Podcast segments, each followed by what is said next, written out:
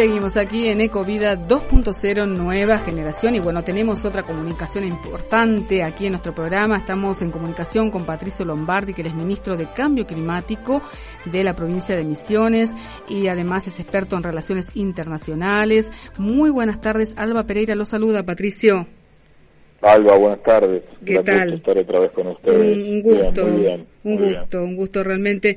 Eh, gracias por el tiempo, por, por acceder a nuestro programa para hablar nuevamente. Y en tiempos anteriores habíamos estado eh, justamente conectados cuando había eh, un evento aquí en Ushuaia importante con el compromiso ambiental de los, de los jóvenes. Y bueno, eso fue el, el momento que nos conectamos por primera vez, Patricio. Exacto, eso fue cuando eh, 12 años atrás eh, nosotros fundamos junto a Charlie Albert Tierra 21 y a partir de ahí eh, la primera provincia que visitamos casualmente es la provincia de Misiones y ahí conocemos eh, esta, esta ley misionera que se llamaba ley de, se llama ley de juramento de compromiso ambiental que concretamente lo que hace es en, séptimo grado una ceremonia en donde los niños se comprometen a través de una lectura de, unos, de los puntos de una proclama por diversas prácticas ambientales a, defender y a cuidar nuestra casa común y el ambiente. ¿no? Es así, que eso después fue, eh, lo pudimos llevar a México y, en Argentina eh, Ushuaia lo tomó eh, rápidamente, sé que se hizo en algunos años eh, ahí y, para nosotros fue desde R21 que, que, se replique en Ushuaia, que, se replique en México y que se replique en Chile adelante de Al que en ese momento, y hasta el día de hoy ha sido premio Nobel, no reconocido por los, su participación en el cambio climático, para nosotros fue un momento muy importante. Así que sí, sí, me, recuerdo perfectamente y además ustedes son un, un ícono ya en un programa radial que creía que tenían 10 años, pero entiendo que tienen más y ahora eh, eh, eh, con, más frecuencia al aire, así que me pone muy contento. Bueno, muchísimas gracias, Patricio. Y bueno, es el trabajo que se viene haciendo, igual que usted, que ha estado mucho tiempo trabajando eh, eh para, para en posa de, en pos, bueno, el tema de, los temas medioambiental, ¿no? Eh, además, este ministerio que es, el único en América Latina, importante la, ahora dónde está, ¿no? Dónde está trabajando, desde el lugar que está trabajando. Bueno, ¿cómo están en, en esta, este 2020 que ha pasado, con esta pandemia?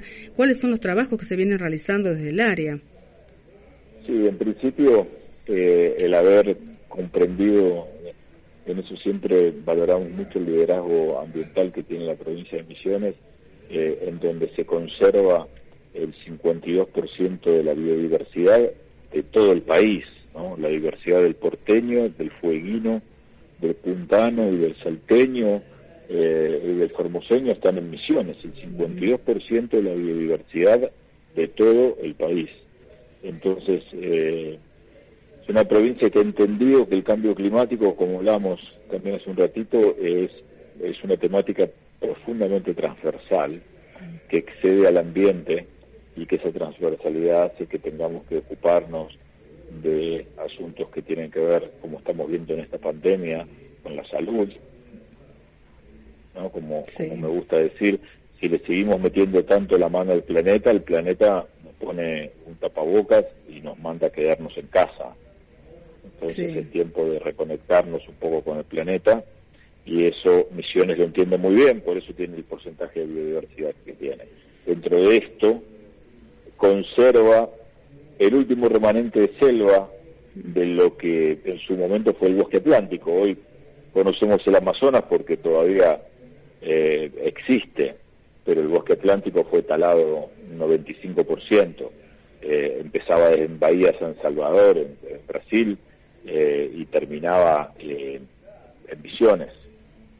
lo que pasa es que arriba después se puso ciudades, se puso Río Janeiro, se puso San Pablo, que es una de las ciudades más habitadas del mundo.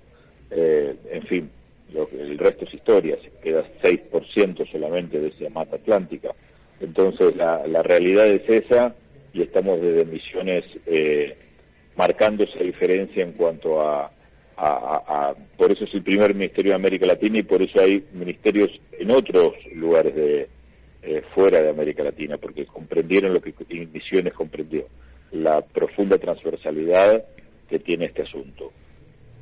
Sí, por eso esto de trabajar, eh, Patricio, con el, con el tema de, de los foros, bueno, que han estado participando también, pero esta conferencia sobre el cambio climático, ¿no? Eh, que fue también en París, eh, la, Agenda 2030, es decir, son todos temas y, y, patas en las que hay que trabajar para, bueno, para justamente lo que estaba diciendo, ¿no? Para cambiar y, darle el, valor que se merece cada espacio y, bueno, dentro de esta pandemia, que todo ha cambiado también, que han cambiado los paradigmas, las conexiones, eh, hay muchos cambios y, que, tenemos que realizar desde cada uno de nuestro lugar, ¿no?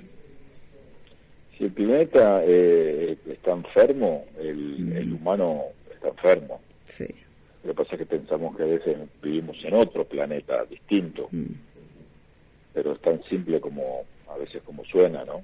Sí. Eh, sé que el ministro, por ejemplo, de Salud de la Nación, Inés González García, piensa lo mismo, es alguien que pude conversar con él hace, hace poco tiempo y me recordaba que había estado, como cuando era ministro de Salud en, su primera gestión, había estado en, en Kioto, en donde mm. se firmó el primer el acuerdo anterior al acuerdo de París eh, que regía algunas medidas sobre cambio climático. Y, y de ahí se conversó sobre la relación profundamente ligada a salud y a los efectos climáticos y a los efectos de la pérdida de bosques y de los ecosistemas. Ya, eh, como digo, hoy por hoy, y salto, salgo de salud, y me pongo en un tema hasta más duro, economía, finanzas.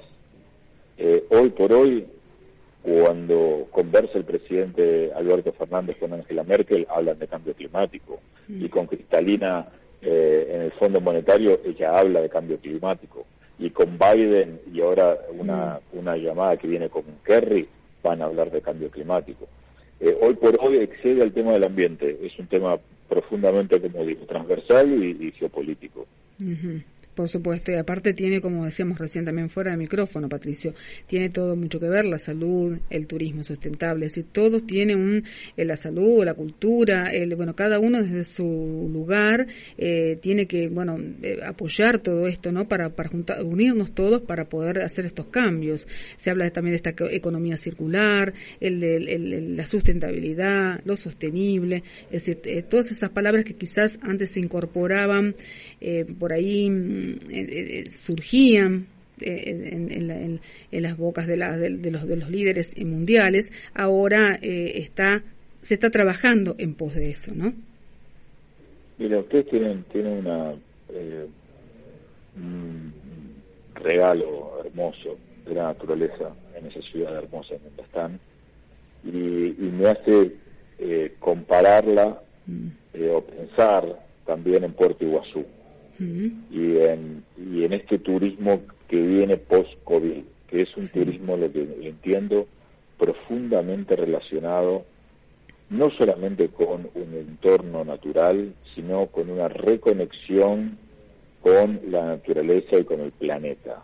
Para eso, estos dos puntos, Puerto Iguazú con sus cataratas y ustedes ahí en Ushuaia, eh, son dos ejemplos de de lo que se viene y de las enormes oportunidades que, que se abren también, también post-COVID, en esta temática que, que mencionaban recién, ¿no? Por ejemplo, la del turismo.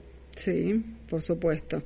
Además, bueno, con un montón de factores, de cuestiones que, bueno, de, que hay que preservar, bueno, hay un montón de cuestiones de los glaciares, cuestión de la salmonicultura, bueno, muchos temas que se han trabajado durante el 2019-2020, no tanto obviamente por el tema de la pandemia, pero que se ha trabajado mucho para, para que esto, para contrarrestar, para que esto no, no sea posible, no sea posible en el sentido de que se pueda preservar estos lugares prístinos, ¿no? Como es el canal Beagle.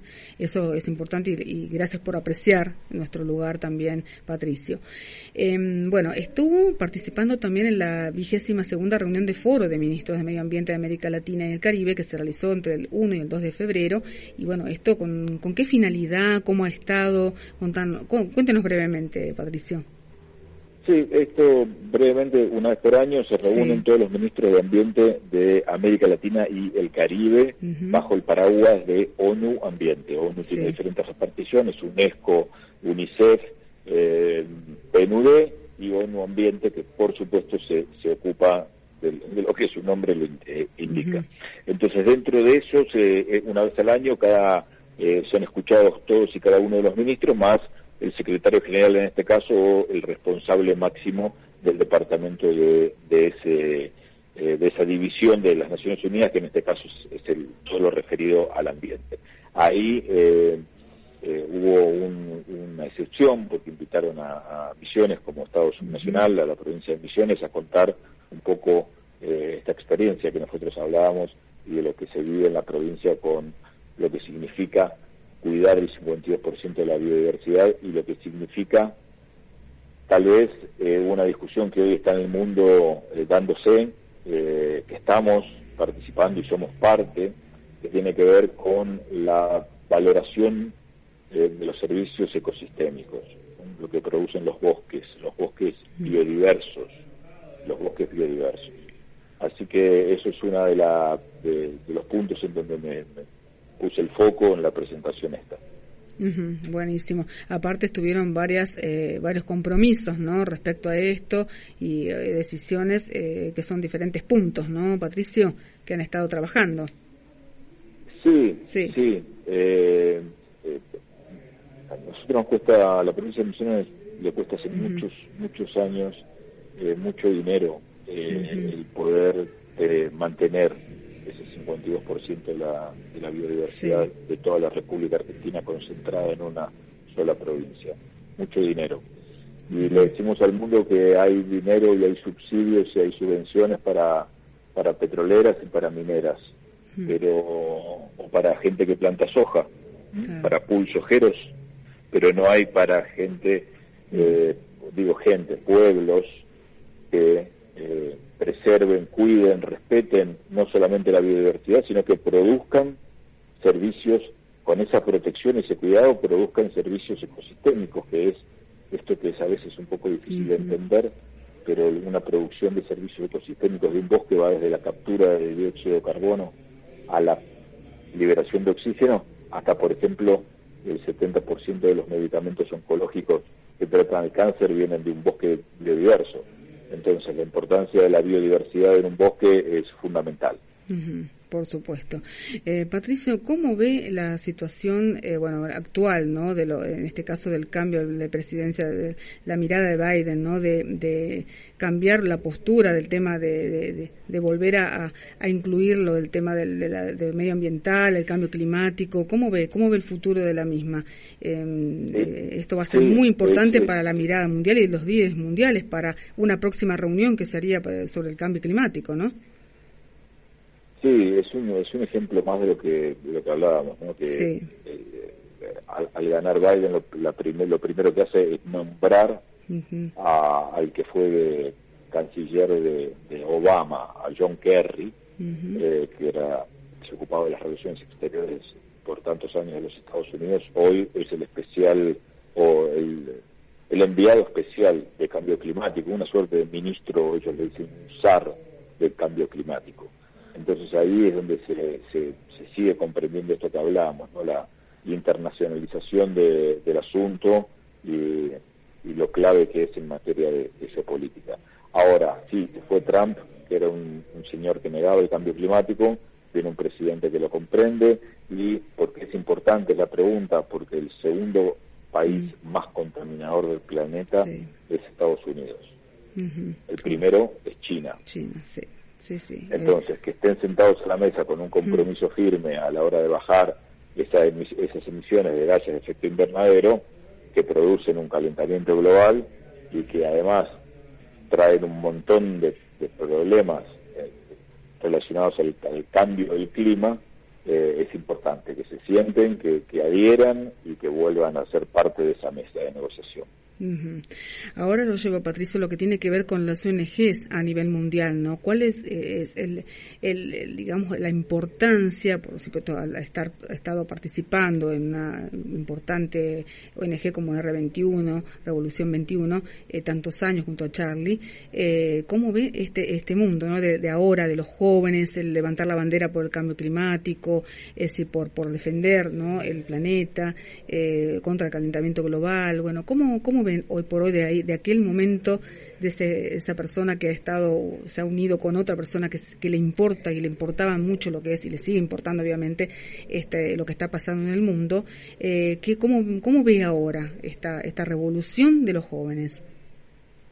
Está buenísimo, la verdad que contar con ellos eh, es algo para nosotros bastante novedoso, porque cuando empezamos a pensar en esto no había un movimiento joven fuerte atrás eh, que hoy existe y que se lo celebre y me parece esta buena pregunta porque la pregunta también hacía referencia, referencia a los organismos eh, internacionales o multilaterales como los llamamos y creo que deben de apostar a mí me gusta decir en estas conferencias internacionales que es de abajo que también es de abajo hacia arriba. Qué quiero decir con esto que tienen que apostar a, a los municipios y a los estados subnacionales o a las provincias que hacen bien las cosas eh, y a las fundaciones y a las asociaciones asociaciones civiles que demuestran amor por el por el planeta en sus diferentes formas que hacen ese amor hacia el planeta hace que lo cuidemos. Por ejemplo con una buena práctica ambiental a la, a la hora de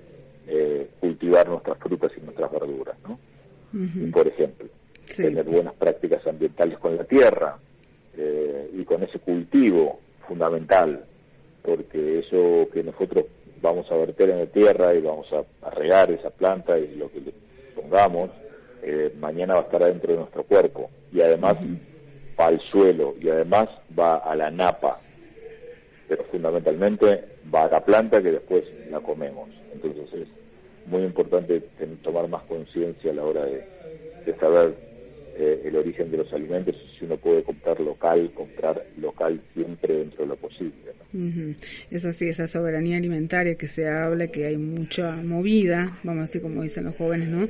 Y además esta movida también del veganismo, que eh, también eh, usted no, no, consume más carne, también un tiempo es así, Patricio. Eso es importante, este movimiento de Argentina también, que hace poco estuvimos dialogando con, con la persona que está también con, con, con el movimiento a nivel eh, nacional, internacional también, por supuesto. Sí, ah, sí, habla mucho de la forma que nos alimentamos, habla mucho también de, de, importancia de, cómo tratamos, como digo, ¿no? el, suelo, fundamentalmente, en este caso con este ejemplo. Eh, pero sí, soy eh, no, no, no soy vegano, soy vegetariano. Pero bueno, ese es, hay un como más un movimiento mucho más ahora, ¿no? Es como que se comprende más, todos bienvenidos. Sí, por y supuesto. Todos bienvenidos y todos inclusivos y, y, convivimos todos juntos. Esto es, de este problema, esto lo decíamos siempre con Charlie. Sí. Eh, si hay un problema enorme con, con el clima, con el planeta, eh, el problema es que fuimos nosotros, ¿no? Somos parte de ese problema pero como somos parte de ese problema, somos también la solución, y somos parte de esa solución, porque podemos desandar ese camino. Así que de eso se trata, de poder hacer esto que estamos haciendo hoy, de charlar, de crear conciencia. Alguien del otro lado nos está escuchando y dice, yo hago, tengo esta buena práctica ambiental. Buenísima. Eh, todo suma, acá todos estamos atendiendo. Es así, es así, Patricio.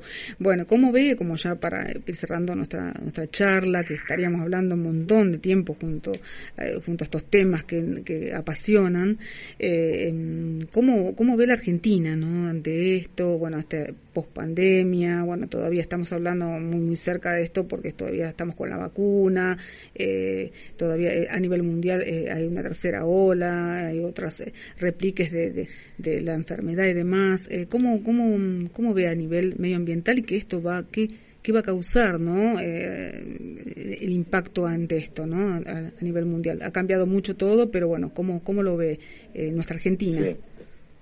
Bueno, buena, buena y difícil la pregunta. eh, creo que un poco vuelvo al ejemplo de Ushuaia, el ejemplo de, de Puerto Iguazú. Es un país rico, es un país biodiverso desde su desde el turismo. Eh, el, turista que viene acá, depende de donde vaya, puede encontrar el clima en la misma época del año, totalmente puede ser una variación térmica de 30 grados mm. en la misma, el mismo día en diferentes ciudades. Eh, paisajes hermosos que tienen que, que ver con esto que hablamos, con un con un reconectar con el planeta, con un, con un comprender de una forma más holística, este, eh, de una forma más integral este asunto del, cambio climático y del cambio y del cambio ambiental que hay, del cambio global, eh, eh, poder entender que estamos usando barbijo, tapabocas, porque no le estamos dando respiro al planeta. son enfermedades zoonóticas, esto lo dicen los científicos, y esas son las causas que saltan del animal al, humano, mientras que sigamos avanzando y metiéndole la mano al planeta como lo estamos haciendo, no respetando y gastando un planeta y medio por año como si no hubiese fin, eh, como si no tuviese fin y como eh, siempre estuviesen los recursos disponibles para seguir gastando. Así que bueno, eso es poder eh, comprender un poco mejor que tenemos esa oportunidad y que tenemos que ir hacia ese camino, hacia hacia las mismas, eh, el mismo, las mismas prácticas, mejorar las prácticas, no digo cambiar, no se puede cambiar de un día para otro eh, y, hacer otras cosas, pero tratar de tener cada día algún buen ejemplo, alguna buena práctica de amor y de cuidado y de respeto hacia el planeta, ¿no? En todas sus formas. Muchísimas gracias, Patricio. La verdad que es un cierre muy importante. La verdad que esto sabemos que todo es un recurso muy finito, que bueno, tenemos que mirar hacia adelante, eh, apoyar a los jóvenes en, sus propuestas, ¿no? Y ahora, bueno, con estos cambios que vienen, eh, mucho más, ¿no? Y estaría bueno que en algún momento podamos hablar también con Charlie para, para ver cómo está el tema de la, de la ONG, de cómo está esta, esta nueva revolución de este 21, ¿no? Eh, para, para poder seguir charlando sobre estos temas. Y bueno, agradezco muchísimo el espacio y estaremos en contacto seguramente para poder seguir difundiendo, Patricio. Muchísimas gracias por el tiempo, porque seguramente deben estar con mucho trabajo, por supuesto. Y bueno, y en una, una provincia donde usted ama muchísimo y lo ha adoptado eh, como un lugar y la verdad que eh, esto de preservar y un espacio que tengo tengo parientes ahí y, es una provincia riquísima y la comparación tan linda de esta de, de Puerto Iguazú, un lugar donde la gente está seguramente con estas restricciones, ¿no? Que conlleva esta pandemia, eh, visita estos espacios, como acá también, con todas las restricciones aquí en Ushuaia, también albergando a los turistas nacionales que llegan eh, con todo el protocolo que, bueno, que tienen de este COVID-19, ¿no? Pero bueno, eh, eso, eso es lo, lo agradecemos muchísimo. Gracias, Alba, por, la, por el contacto y, gracias por, por, estar más de una década eh, defendiendo también nuestra casa común. ¿eh? Bueno, Un abrazo y saludos a toda la, gente que nos está escuchando ahí en Ushuaia. Un abrazo, Patricio. Muchísimas gracias por el tiempo. Estaremos en contacto. Muchas gracias. Hasta luego.